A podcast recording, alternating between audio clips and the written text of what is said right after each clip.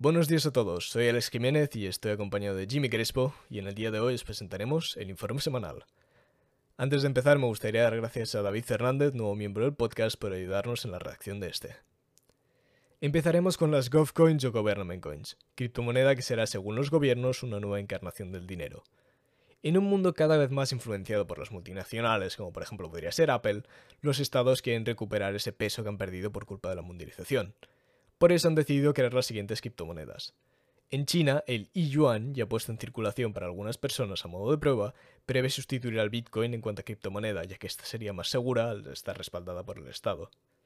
En Europa, se querría implementar el euro virtual para 2025, y los Estados Unidos podrían estar creando un posible e-dólar para no quedarse atrás.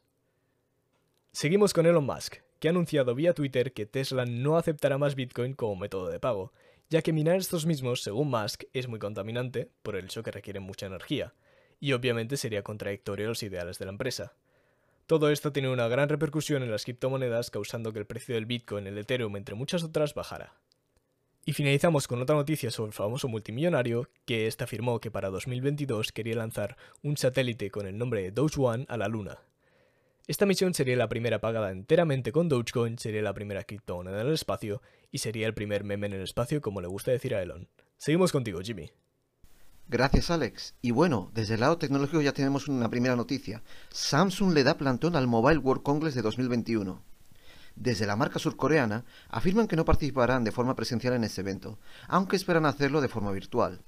Las razones que aportan es que quieren asegurar la seguridad de sus empleados. Pero lo cierto es que esta baja se une a las de otras, como Google, Sony, Ericsson, Nokia o Facebook, entre otros. Con lo cual da a pensar cómo asumirá este reto la organizadora del mobile. Pero bueno, ya veremos.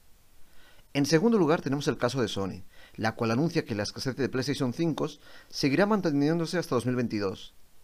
La firma japonesa recalca que debido a la alta demanda de esos productos, sumado con la falta de chips, no van a poder satisfacer los encargos, y obviamente esto va a hacer que aquellos consumidores que aún no tengan este producto tengan que esperarse un poquito más.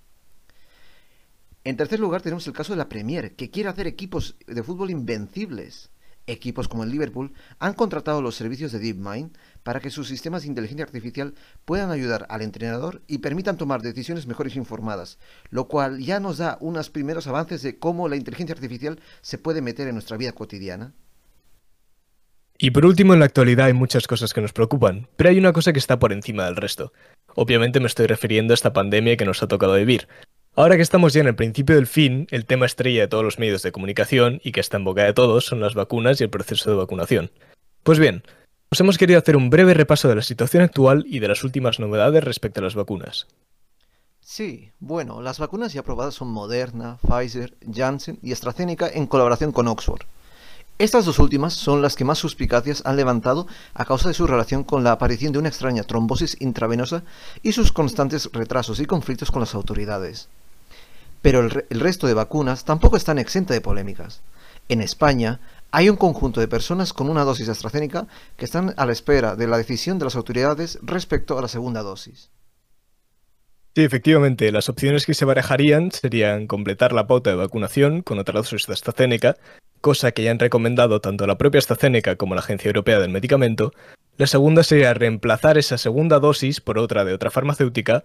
Y la última sería no completar la pauta, cosa que según los expertos dejaría a estas personas con un 70% de inmunidad, según los estudios de AstraZeneca.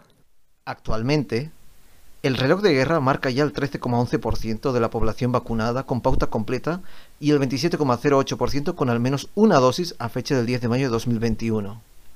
El objetivo para que el reloj se pare es llegar a la tan ansiada inmunidad de rebaño situada en el 70% de la población vacunada mayor de 18 años.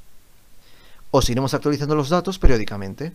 Y por otro lado, según el presidente Pedro Sánchez, se espera que a esta velocidad se alcance la inmunidad dentro de 100 días, es decir, el 10 de agosto de este año. Hasta entonces estaremos esperando. Y hasta aquí el episodio de hoy. Alex Jiménez, Jimmy Crespo y David Fernández nos despedimos y nos veremos en el siguiente Light. Recordad siempre, en off and evolve. Adiós.